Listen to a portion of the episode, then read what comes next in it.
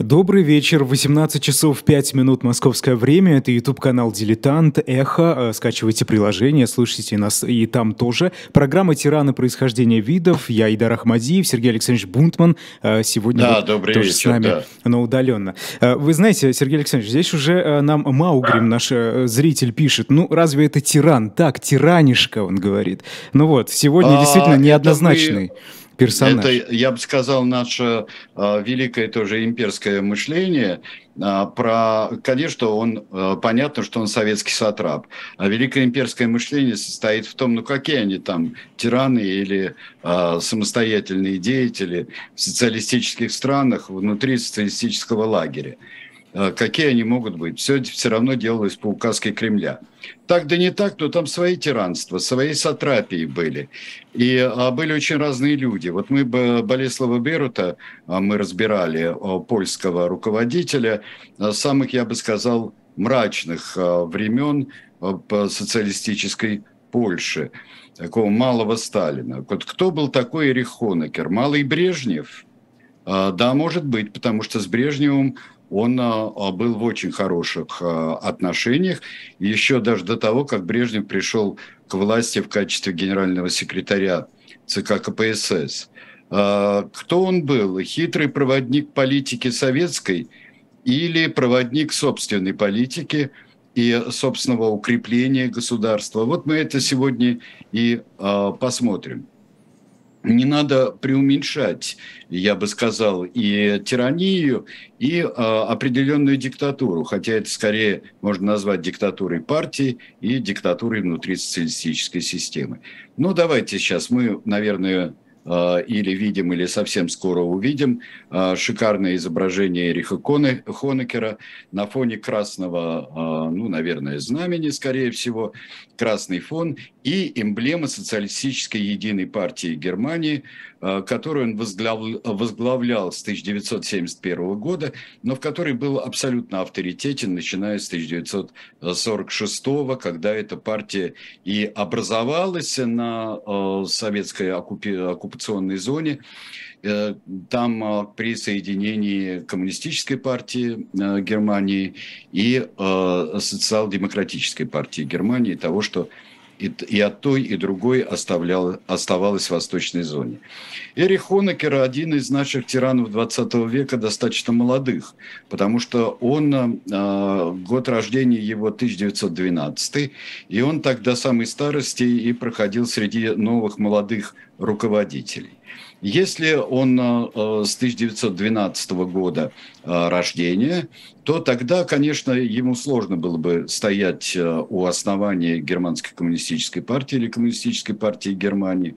Кстати, скажу в скобках, что э, в мое пионерско-комсомольское детство, отрочество было очень важно э, не путать э, э, во всяких там ответах на вопросы э, по истории и э, по современности коммунистическую партию Германии и германскую коммунистическую э, партию, потому что mm-hmm. вот это вышеупомянутое детство отрочество пришло мне на жуткие бурления э, в мире коммунистических партий, и одна из э, в Федеративной Республике Германии партий была э, скорее такого более еврокоммунистического толка, некоторые даже были с потугами маоистскими, а вот надо было выделить из этого ту партию, которая шла в русле советской политики. А ну, между этими партиями было... какие, какие были отношения? Напряженные?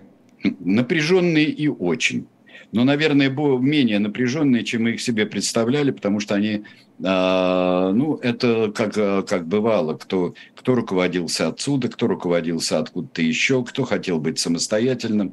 И это было очень видно, когда когда-нибудь в какой-нибудь исторической передаче мы разберем эпохальные совещания коммунистических рабочих партий, которое прошло в Москве в 1969 году, а, когда а, печаталось все в «Правде», но некоторые дискуссии, как там итальянская коммунистическая партия, что-то не то говорила. Даже вечно верные французы не всегда говорили то. А, вспомним еще, что это было через год после а, Пражской весны и после вторжения в Чехословакию советских войск. Ну вот вернемся к Эрику Хонекеру. Эрик Хонекер из шахтерской семьи. Он из Сара, это запад Германии. И это о, такой шахтеры шахтеры там все. Он четвертый ребенок среди пяти детей, которые родились в этой семье. И э, надо сказать, что у него достаточно банальное было э, рабочее детство. Как э, мы понимаем, его э, раннее детство прошло э, в Первой мировой войне. А, потом он там учился, работал, подрабатывал, не особенно серьезное было у него образование там в Германии, да не успевал он его получить. Так что мы прыгнем сразу в 1900, э, э, в конец до 20-х годов э, и начало 30-х, когда он он, он становится, да, он становится э, немецким молодежной организацией э, Коммунистической партии Германии. Э, он э, проходит краткосрочные курсы в Москве. Надо сказать, надо отметить, что САР – это подмандатная территория Лиги наций. А САР – это неопределенная территория такая, которая э, должна была с помощью референдума отойти или Франции, или Германии. Но потом там устроен референдум в вполне там, знакомых нам условиях – и она отойдет э, в Германии. Отойдет Германии, Германии уже нацистской.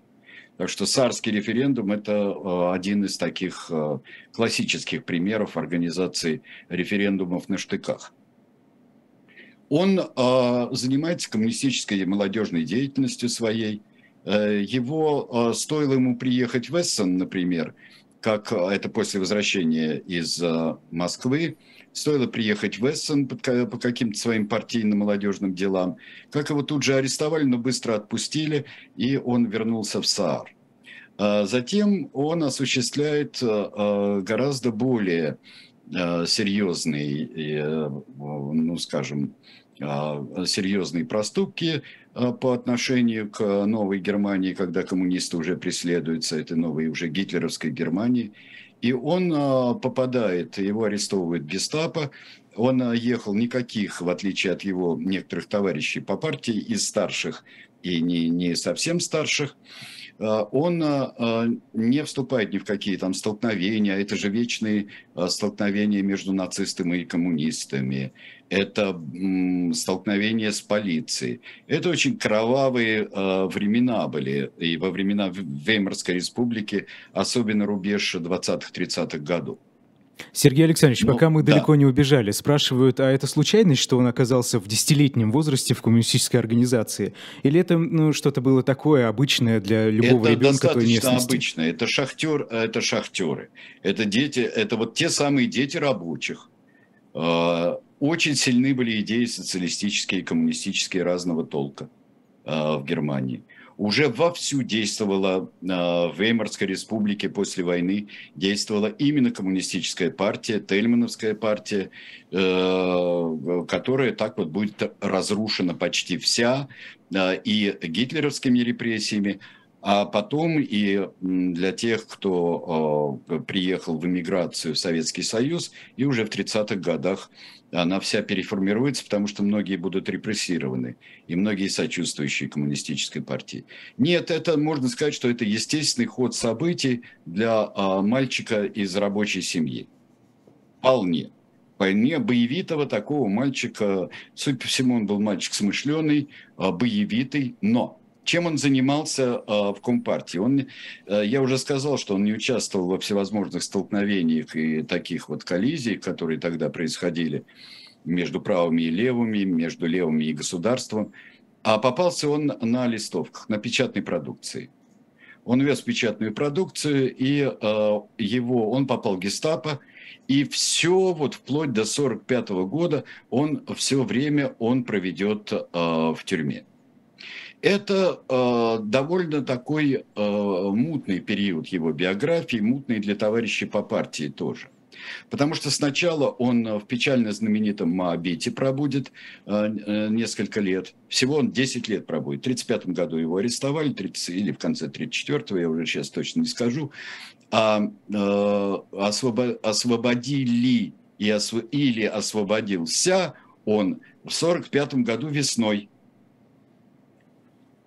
у него странные вещи. И к нему очень подозрительно относились и те, кто прибыл из Советского Союза, причем несколько разных групп, такая как э, группа Ульбрихта знаменитая, которая приехала прямо весной 1945 э, года, группа э, Вальтер Ульбрихт – это ну, до предыдущий руководитель ГДР фактически. Там был и формальный руководитель Вильгельм Пик, э, был там и для порядка социал-демократ Отто Гротеволь, но Вальтер Ульбрихт занимал ключевые позиции как первый секретарь, вот уже объединившейся в 1946 году партии. Так вот, он вышел на группу Ульбрихта в 1945 году. Группа Ульбрихта занималась тем, что а, в взаимодействии с советскими войсками, а, без всякой, я скажу, иронии сейчас и какой-либо злобствования, занималась наведением порядка и жизни. Самое главное – жизни в Берлине – в той части оккупированного Берлина, в восточной его части. Они достаточно быстро, они э, устроили в этот очень тяжелый, вот тот самый год нулевой, э, они устроили э, самоуправление, самоорганизацию. И э, действия группы Ульбрихта, они были вот самими берлинцами, они были признаны очень эффективными и очень благодарными. Там работал СМЕРШ, работала разведка, э, работала э, НКВДшные всевозможные ГБшные дела а, проводились. Но вот эта группа занималась как раз устройством быта, нормальной жизни, распределением продуктов и прочим. То есть эта группа была а, и энтузиастов, и людей, которые очень верили в то, что и можно установить нормальную жизнь, и нужно установить, и что это необходимо установить, что бы там ни происходило в оккупированном Берлине. В качестве кого Хоннекер э, решил присоединиться? Он вышел на них, он решил, не, конечно, не как член группы, кто он такой вообще. А его э, как-то очень пристально спрашивали и расспрашивали, очень придирчиво товарищи по партии, как это он прожил, вот как он прожил все это время в тюрьме, а, как он не погиб, сопротивлялся ли он, а входил ли он в какие-то отношения с гестапо. И, как вы понимаете, э, и вот этот его не, несанкционированный э, ячейка и партийный, уже связь была уже в самые последние годы войны, э, несанкционированный его побег вызывал подозрения. Биография Хонекера э, при его собственном правлении была э, несколько подправлена, и э, постоянно говорилось, что его освободила Красная Армия, Советская Армия его освободила. Э, я не думаю, что это крайне важно для нашего с вами повествования сегодняшнего и для рассмотрения Эриха Хонекера. Но э, просто мы отметим это себе. Давайте сейчас посмотрим на э, как выглядел э, Хонекер, как он выглядел в, в 40-х годах. Вот когда он возглавил, он понравился Ульбрихту, вот это самое главное, самому Ульбрихту. Хороший парень, очень деятельный и молодой, и переживший много, но способный к организации именно молодежи. И вот э, следующая картинка, вот там, где он стоит э, на трибуне, и, на, собственно, на трибуне, это знак э, Союза свободной немецкой э, молодежи. Он организовал, причем отсекая, он это э, э, воспринимал и проповедовал, как и провозглашал, как строгую организацию. Строгая такая хорошая немецкая организация молодежи.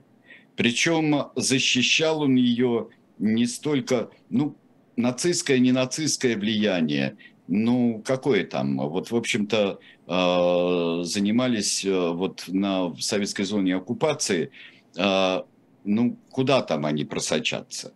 А все остальные, у них отметим себе вот такую особенность будущей Германской Демократической Республики, что в ней все, кто был принят, в общем-то, Э, в среду Восточной Германии, они уже как бы тем, что они принадлежат и не занимаются никакой подрывной деятельностью, они уже принадлежат государству немецкому рабочих и крестьян и уже имеют э, фактически э, прощение от нацистского прошлого, сколько бы им там ни было лет.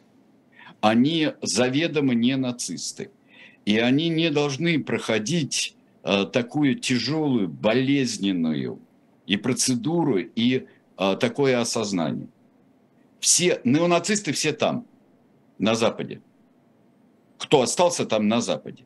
И дальше пропаганда будет э, страшная, что вот там проходит персильная денацификация, так называемая, это когда и промышленников э, э, не обвиняют в нацизме. А тут индульгенция – и он организует этот э, свободный союз свободный э, а, немецкой Филь- Фильтрации молодежи. никакой не было? То есть Фильтрация любой действительно была, мог присоединиться? И, э, ей пока занимались и, э, э, скажем так, восточно-германские службы безопасности, которые начинают формироваться. Но это пока не государство. Это оккупированная территория но у нее есть некое самоуправление. То есть создается модель э, такого советизированного государства. И здесь сначала свободная немецкая молодежь, э, там могли быть люди разных, не нацистских, конечно, убеждений, но и важно было отсечь от нее церковь, от, эту, от этой организации молодежной. И, э, и евангелическую э, церковь, которая сыграла очень большую роль в восстановлении Германии на Западе, лютеранская церковь, и, э, естественно, католическую, гораздо меньше на Востоке присутствующую, которая сыграла тоже большую роль на Западе. И, э, в частности, э, такой человек, как Конрад Аденауэр, христианский демократ, это западный католик как раз. То есть надо было это сделать. Германия продвигается к установлению порядков, прибывает Вильгельм Пик. В 1946 году основали социалистическую единую партию Германии, и в ней э, Вильгельм Пик как такая фигура грандиозная, э, где-то там Отто Гротеволь э, и э, Вальтер Ульбрихт все партийное руководство и настоящее руководство осуществляет. Как, наверное, самое большое достижение Эриха Хонекера в, на рубеже 40-х, 50-х – это организация фестиваля молодежи и студентов третьего. Фестиваль был э, в 1951 году.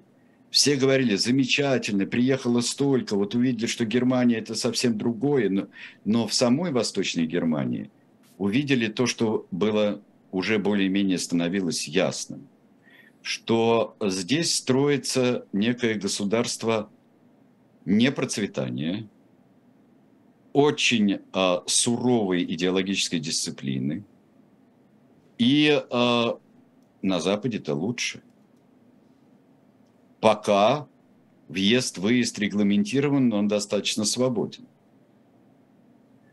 И а, все вот эти годы, вот а, 50-е и конец 40-х и 50-е годы, это будет постоянное движение туда-сюда. Я не ошибся, сказав, что туда-сюда, потому что, например, а, некоторыми вещами так, а, социалистической Германии, которая образуется в 1949 году, было, например, бесплатное э, высшее образование. Э, и э, его получали здесь образование, в Восточной Германии, уезжали работать туда, на Запад. Но уезжало очень много. Следующий момент, который для социалистической Германии был критическим, это момент 1953 года – Потому что да, это все, там много чего было. И э, э блокада Берлина западного. И, э, в общем, было понятно, что это здесь все зыбко. Образовалась уже Федеративная Республика Германии. И на том уровне, что можно, конечно, э, пересекать границу, граница еще достаточно открыта, можно, но что-то здесь клубится. А клубится ускоренное построение социализма было объявлено ускоренное построение социализма. То есть э, Германия, уже понятно было, что она не идет э, к э, объединению. Были в 1952 году несколько нот Сталина, которые почему-то все объединяют в одну, очень часто это делают. где э, такие формы объединения предлагались, которые явно давали выгоду Восточной Германии. Это не принималось э, недавними союзниками, не принималось правительством Федеративной Республики Германии. И тогда, в общем, самый последний год Сталина было решено строить ускоренный социализм. А вот это уже было Э, сопровождающейся коллективизацией сельского хозяйства, э, индустриализации и так далее. Этого уже напряжение где э, не могли выдержать или выдерживали с трудом.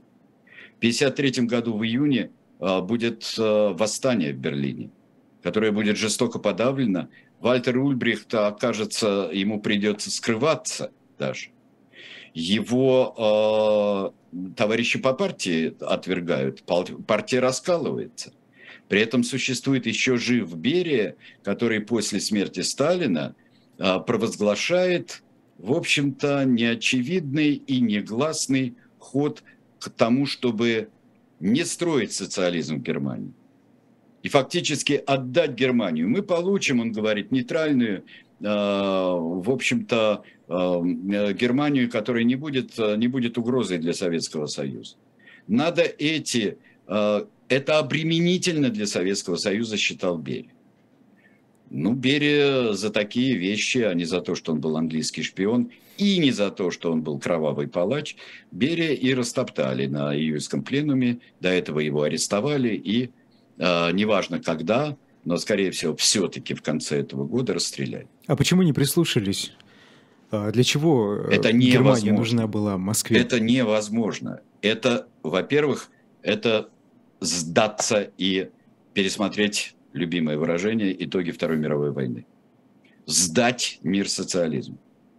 Причем а, мир социализма, мир народа, стран народной демократии, как это тогда называлось, Берия, в общем-то, э, хотел ослабить партийный контроль и он хотел налаживать отношения с Западом. Что это было на самом деле, очень трудно сейчас сказать, э, при том, что клубится и с позитивной стороны, и с негативной вокруг воспоминания о Лаврентии Павловиче Берии. Но 1953 год, если внимательно почитать документы, они все изданы.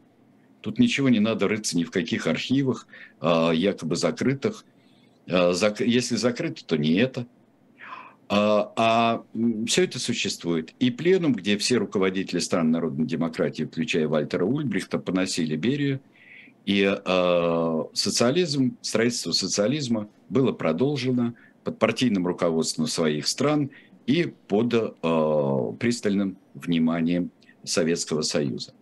Мы сейчас стремительно идем э, к 50-м годам. И вот совсем, э, посмотрите сейчас, э, вот двух человек – Э, Ульбрихта и э, Хонекера на съезде СЕПГ 58 года. Это тоже немножко такая, такая же почти диспозиция. И вот несколько поплотневший, повзрослевший Эрих Хонекер. Это заметно, и сзади, действительно.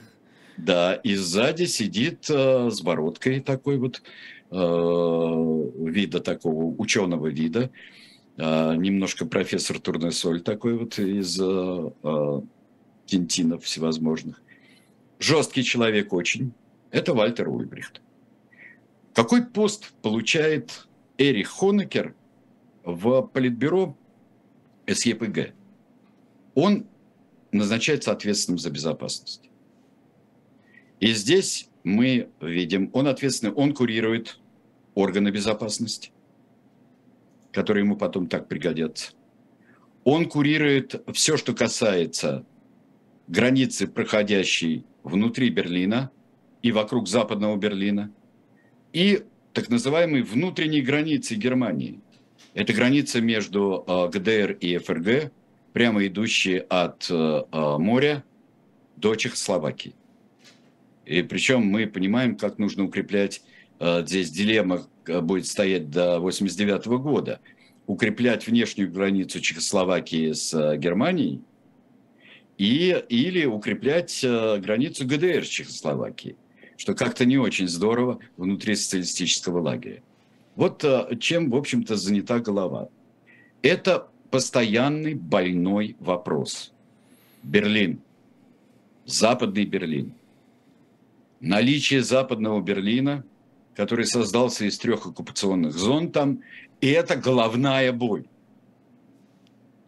По пропускам 400 тысяч в день проходит туда-сюда. Потому что люди работают в одном месте, учатся в другом, живут. А, вот они из дома на работу, из дома на учебу, они ездят. А уезжает до миллиона.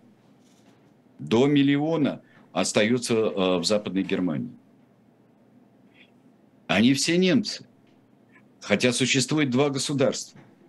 Но де-факто существует прозрачная граница.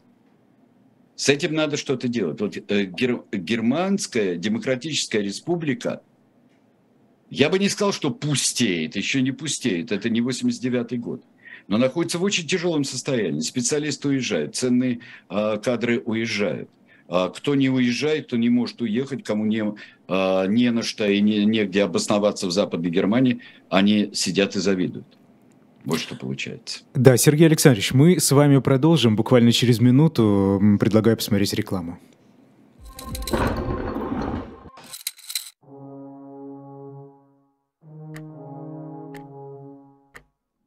Кто этот человек?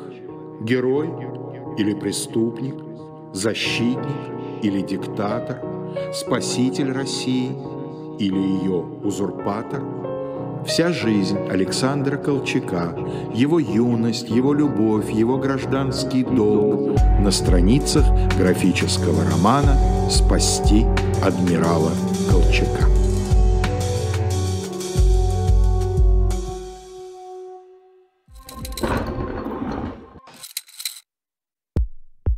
У нас есть парадоксальная ситуация. Это непросто. Потому что останется в истории. Ну, Владимир Борисович, вы прям как ребенок. У вас есть лучшие средства обороны? Нету.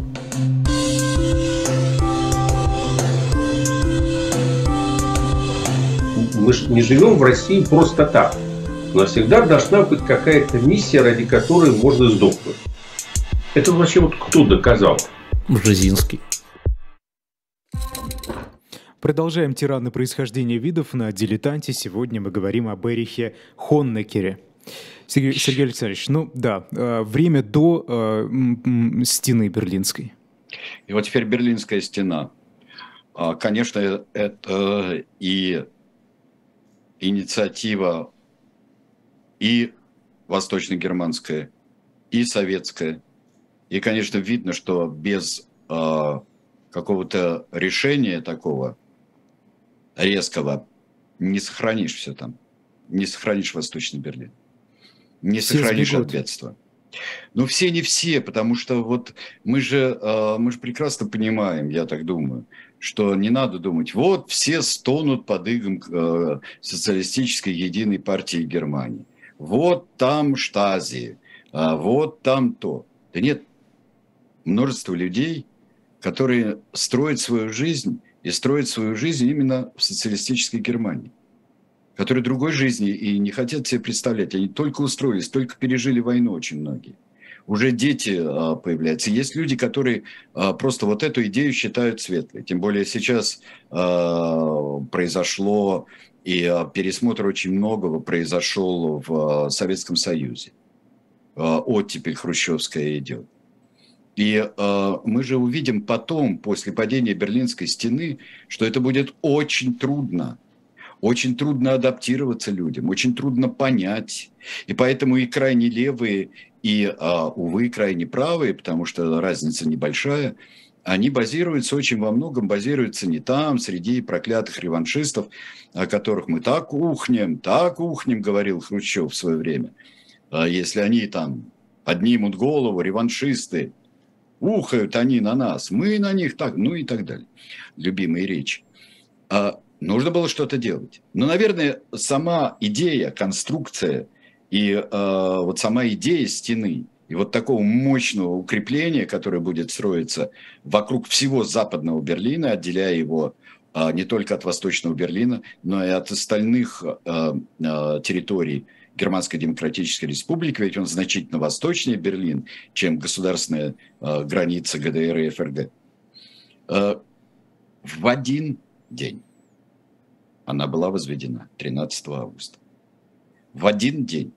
Как доказательство тому, о чем я говорю, а, что стояла целая живая цепь которая не давала э, убегать туда-сюда, никому из э, берлинцев не было сказано, что это будет.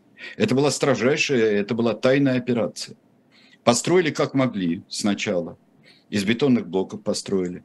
А потом до 1975 года включительно Берлинская стена которая разорвала артерии города, который, ну что тут, что тут говорить вообще?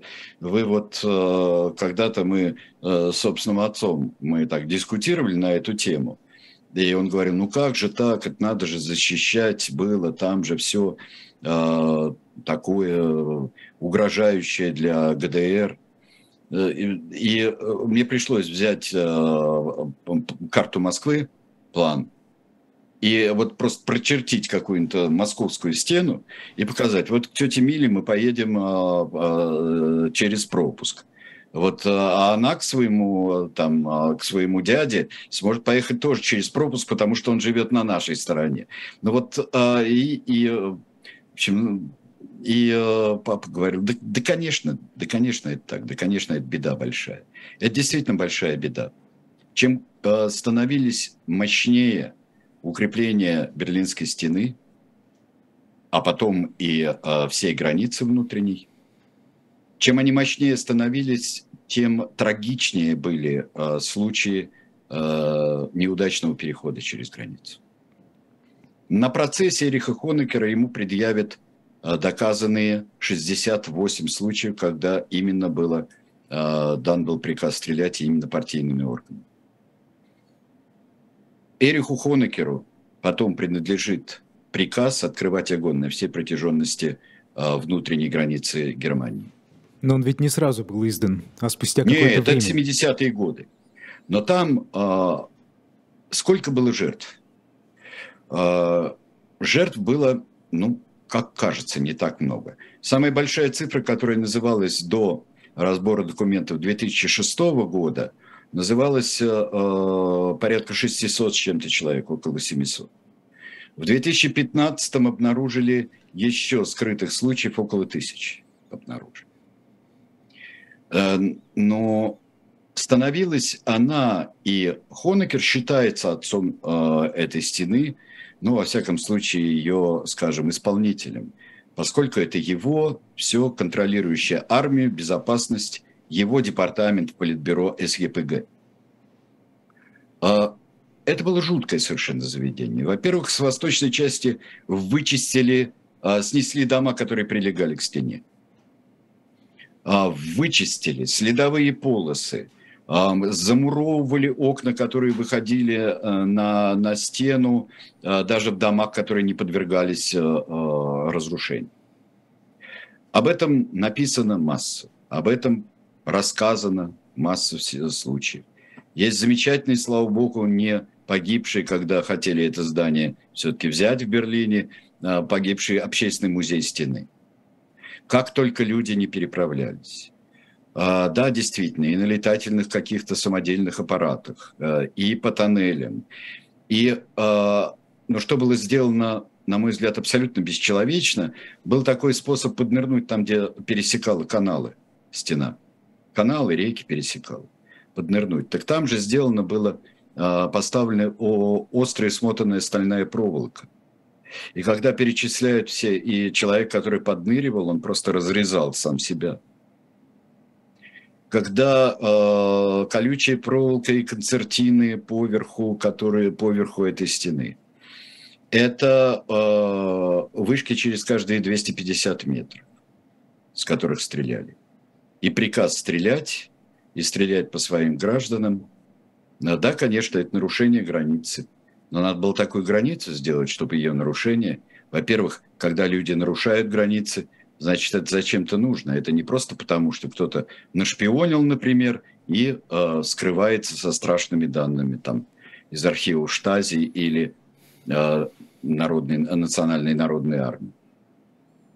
60-е а годы из, после стены, и когда было вот стояние знаменитое у э, Берлина, когда хотели э, снести его, американцы хотели снести, когда чуть было не началась э, или не ядерная, или даже ядерная война, но потом отошли все на позиции. Но после этого экономической дикие трудности оказались у э, ГДР. Хрущев, вот мы вам построили стену. Примерно так я излагаю, ну, почти близко к тексту, но уж по духу точно. Мы вам стену построили. Ульбрихт ко мне приезжает чуть не каждый день и просит помощи. Не надо им давать. Они говорят, витрина социализма, витрина социализма. Так сделайте нормальную витрину сами. Сделайте сами витрину социализма. И Ульбрихт начинает делать. Кто не за Хонекер и часть партии? Потому что это примерно те же принципы экономические, что вдохновляли так называемую Косыгинскую реформу, теории Либермана, теории вот, э, и э, э, хозрасчета, децентрализации, э, несколько отказ от, э, во многом от строго планового хозяйства. И примерно тогда же, когда и у нас э, реформы Косыгина фактически застопорились и были прекращены, тогда же, когда э, похожими идеями в экономике вдохновляясь, когда произошла Пражская весна и была подавлена советскими танками, кстати, надо сказать, что стояли на готове э, войска ГДР, но они не принимали участие. Говорят, последний момент, но я думаю, что у любого человека вводить, идея вводить немецкие войска – ну, любые, немецкие, хоть, э, я не знаю, хоть э, анархистов немецких, хоть социалистов, э, вводить через 20 с небольшим лет после оккупации, после Второй мировой войны, ну, нельзя. И слава богу, они стояли, хоть они стояли на границе, на, на готове, правда. И вот здесь а, обращается к Брежневу Эрих Хонекер в Советском Союзе недовольны опасными реформами, которые идут в ГДР. А в ГДР начинается действительно витрина. И все, что мы в основном знаем о, о ГДР, которые настолько превосходят там а, наши изделия, а, советские, я не знаю, от чего угодно, вплоть до моих любимых железных дорог ПИКО и ТТ, и 60-е годы это ГДРовские модели всех вертолетов, которые мы собирали. Это, это дивные вещи, от чего у, по сравнению с тем, что у нас производит, это невероятно было. И, э, и этот период был, с ним было покончено. Хотел как противника реформ Вальтер Ульбрихт, твердый сталинист, которым считался, но гораздо больше, может быть, он сделал для попытка вот этой новой экономики ГДРовской, попытка ее создания, он гораздо больше, наверное, сделал, э, чем якобы никакой не сталинист Эрих Хонекер. Эрих Хонекер, которого удаляют потихоньку а, с постов, лишают, он перестает быть вторым человеком в партии, потихоньку он едет жаловаться. И с помощью Брежнева его восстанавливают. 1971 году Вальтеру Ульбрихту советуют уйти в отставку. И говорят, что это ну, проблемы со здоровьем. А у кого не было проблем со здоровьем, извините, там люди не молодые э, везде были. Каждого из э, э, многих социалистических стран, начиная с Советского Союза, можно было отправить в отставку по состоянию здоровья. Но отправляют Вальтера Ульбрихта – он тихо доживает свой век как э, э, председатель партии, такую специальную ему синекуру изобрели. И приходит к власти Эрих Хонекер. За первые пять лет своего правления он э, создает стратегическую клику. Так это и называется, называлось всеми это такое? аналитиками. Это группа товарищей, которые принимают все решения. Это по экономике МИД, так, который, кстати говоря, занимался реформой. Но это Вилли Штоф. Э, председатель правительства и, и там номинальный глава государства тоже он будет. И это Эрих Мильке. Эрих Мильке – это последний из руководителей ГДРовской тайной полиции, Штази. Самые большие э, успехи – это у Штази, все 70-е и 80-е годы. Это и на внешнем контуре во взаимодействии с КГБ, и это знаменитые проникновения э, в э, руководство Федеративной Республики Германия, особенно это падение Вилли Бранта с этим связанное тоже. Вся история, все скандалы. Внутри досье на каждого. Причем количество досье превышало количество э, граждан Германской Демократической Республики. Э, потому что, ну вот, нам с вами знаком мой э, древнейший из моих друзей, наш коллега Алексей Васильевич Парин – вот после падения, после объединения Германии ему дали почитать его досье из Штази на него. Потому что он часто бывал в ГДР, у него масса друзей в ГДР. И, как вы понимаете, разговоры они вели, какие хотели. А почти, ну вот я не знаю, один десяти, один пяти, кто говорит, а, количество осведомителей. То есть это было идеально организованное тайно-полицейское э, государство. Несмотря на это, люди страдали, люди подвергались, и вот а, подвергались а, а, репрессиям, и там же изобрели в Штазе то, что делала... Ты, ты видел фильм «Амели», да, с Одри Тоту mm-hmm, когда-то? Mm-hmm, mm-hmm. Как она шутит над своим дураком-соседом. Например, тапочки не того размера, переставляет. Это, это же это почерк Штази. Как бы не смешно это выглядело во французской чудесной комедии, а это почерк Штази. Психологическое доведение до а, сумасшествия, доведение до самоубийства. Никого не было, а вдруг переставлено. Картина не так висит. Книжки переставлены на полке. Я же не переставлял. Особенно а, гнилая интеллигенция. Конечно, ну, как я забыл, что я перестал. Боже мой, это маразм уже и масса всего э, прелестного. Другое дело, что э, так как уже было понятно, что никакого объединения с коммунистической э, точки зрения не будет в Германии, то во время разрядки, все вот 72 год, вот все 70-е так годы, то устанавливается и признается суверенитет Восточной Германии. Это было великое достижение. Вас спрашивают, если один к десяти примерно, то это, это как вербовали-то? Настолько эффективно? Настолько эффективно. А как вербуют? Вербуют. Э, идеологически ты выполняешь свой долг, там, э, ты комсомолец, а это значит и так далее. Э, тебя э, шантажируют.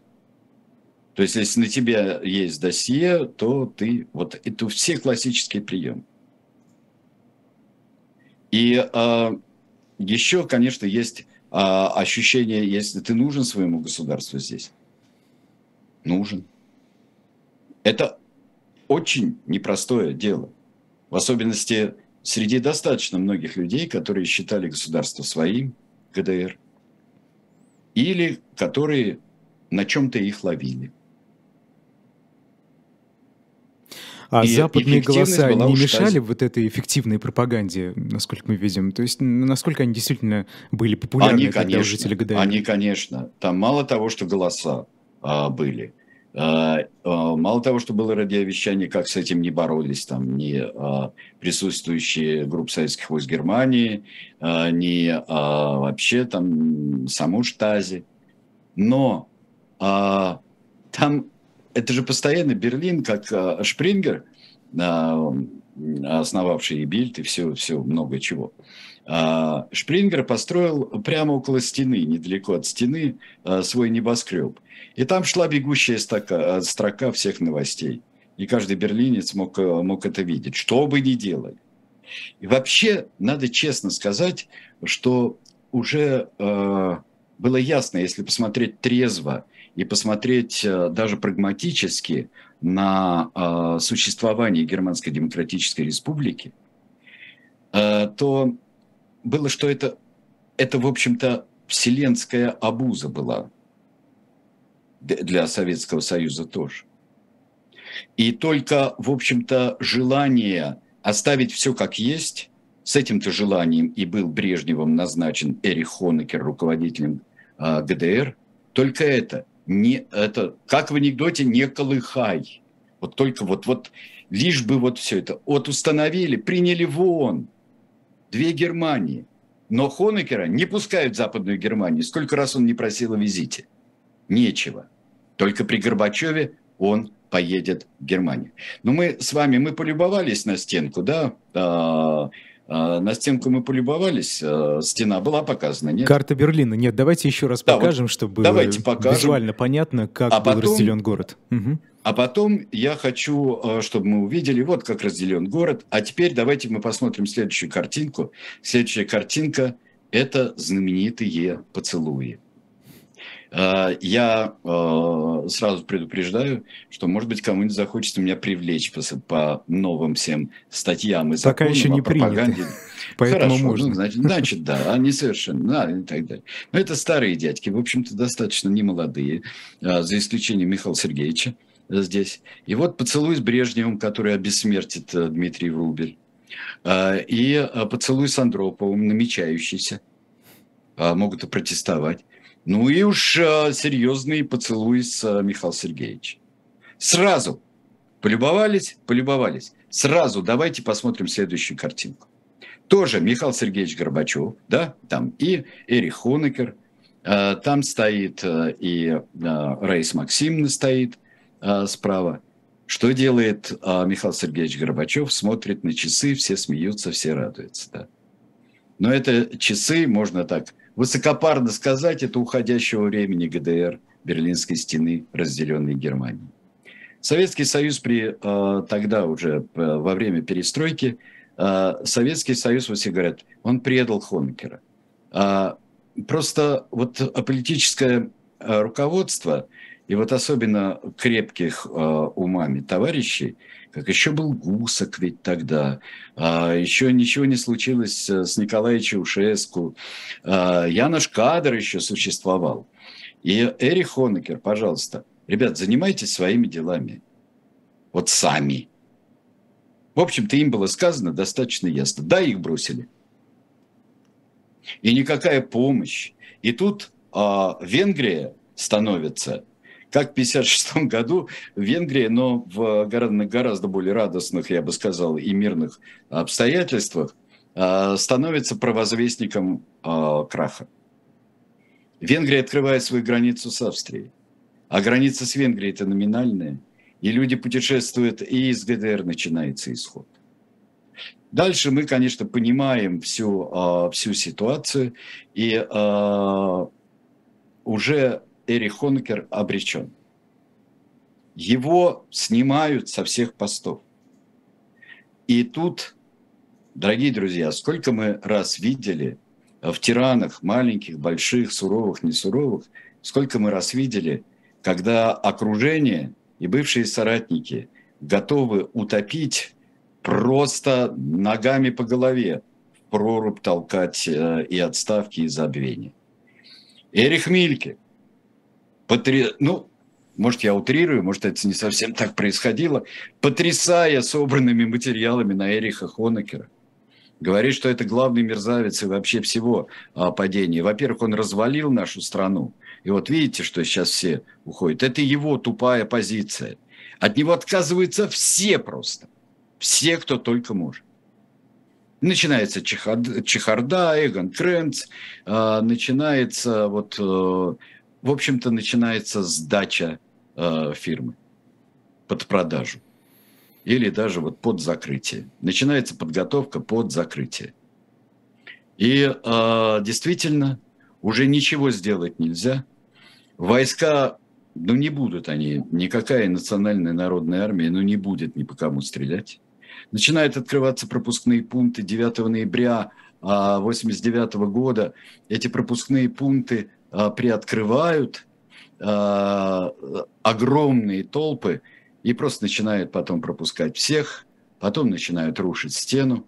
Я был очень рад, когда мне привезли один из первых ноябрьских несувенирных осколков стены. И стена у нас, вот видите, люди сидят на стене, сейчас картинку мы покажем, да? уже сидят на стене, вот эти знаменитые кадры, которые мы видели. И даже по прошествии многих-многих лет, 33 лет, очень скоро в этом месяце, мне это кажется одним из самых радостных событий а, той истории, которую я переживал вот в своей жизни. Ну, это 89 а в 87-м в июне э, да. Рональд Рейган. Вот насколько это его речь у Берлинской стены повлияла на ситуацию? Я думаю, что сколько бы э, не повлияли речи, но, например, Кеннеди в свое время говорил «я берлинец», когда он стал и, в общем-то, очень мощно выступил тогда. Э, и это запомнили все. Я думаю, что здесь, когда в, 60, э, в 61 году а, осенью стояли танки с той и с другой стороны. Как это повлияло? Это тогда ни на что не повлияло. Уже а, просто к этому времени уже было все понятно. И сколько бы Хонекер не запрещал продавать литературу, э, некогда запрещенную в Советском Союзе, э, и газеты новые времен перестройки, сколько бы не запрещались тогда э, эти вещи, это уже было невозможно остановить.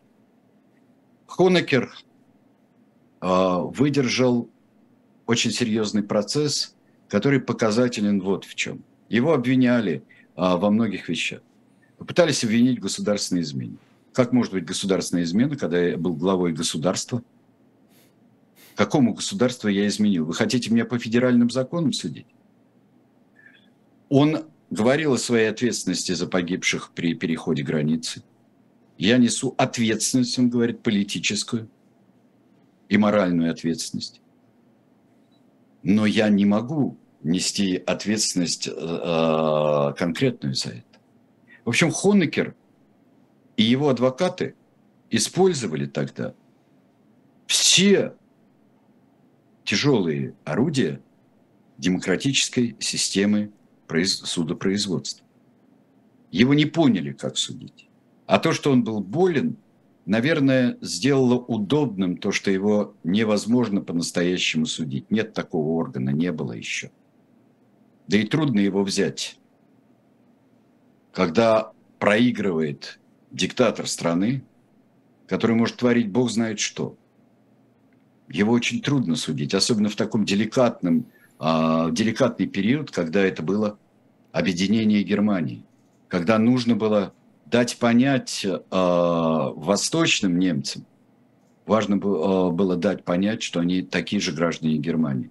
Это до сих пор очень трудно. Я думаю, что трагическое в своем конце, смертельно больной раком печени, э, с образованиями в почках, его скитание, и меня фигура пастора очень, кстати говоря, вдохновляет, который один человек – пастор, которого преследовал Штази все время, он дал приют Хонекеру и его семье. У него были демонстрации перед домом. Отдай их нам, Хонекер. Он сказал, нет, человек, пожилой человек находится а, без дома. И мы знаем, что он умер в Чили. Мы знаем, что он долго скрывался в чилийском посольстве в Москве. Это история вот падения очень показательная. И история именно последствий падения такого человека. Что с ними делать? Он был человек жестокий, он был человек уверенный в себе. Он, на нем, конечно, нет в топ-10 даже 20 века и в топ, а, я не знаю, 50 а, он не входит, самых кровавых диктаторов 20 века – видали похуже. Но он несомненный диктатор, несомненный тиран э, с признаками это и слежка за собственным народом, притеснение собственного народа и э, тесное сотрудничество с превосходящими свои полномочия во многом тайной полиции. Сегодня я вот довел до самого конца, а, до самого конца передачи, а, не мог ответить э, на ваши вопросы, так уже так сложилось. Но последнее, что я хочу сказать, очень важный процесс Эриха Хонекера был у нас с Алексеем Кузнецовым, вернее, у него со мной, а, был в программе «Не так». Там подробно Алексей Кузнецов разбирает это. И я у себя в канале, я э, дам ссылку в телеграм-канале своем, я дам ссылку на архив этой передачи, который достаточно непростыми э, способами э, попал во всеобщее пользование. Спасибо, друзья. Э, в следующий раз я бы хотел вот несостоявшегося диктатора, но на какой-то ситуации, территории состоявшегося диктатора. Каким бы он мог быть или не мог быть правителем России, я хочу сделать программу об Александре Колчаке. Крайне интересно. Спасибо большое. Это будет через Спасибо. неделю, а буквально через 4 минуты на YouTube-канале «Живой гвоздь». Программа «Особое мнение». Политолог Нина Хрущева с Ириной Баблоян будут в эфире. Меня зовут Айдар Ахмадиев. Сегодня мы с Сергеем Бутманом рассказывали об Эрихе Хонна Кире. Спасибо. До свидания. Всего доброго.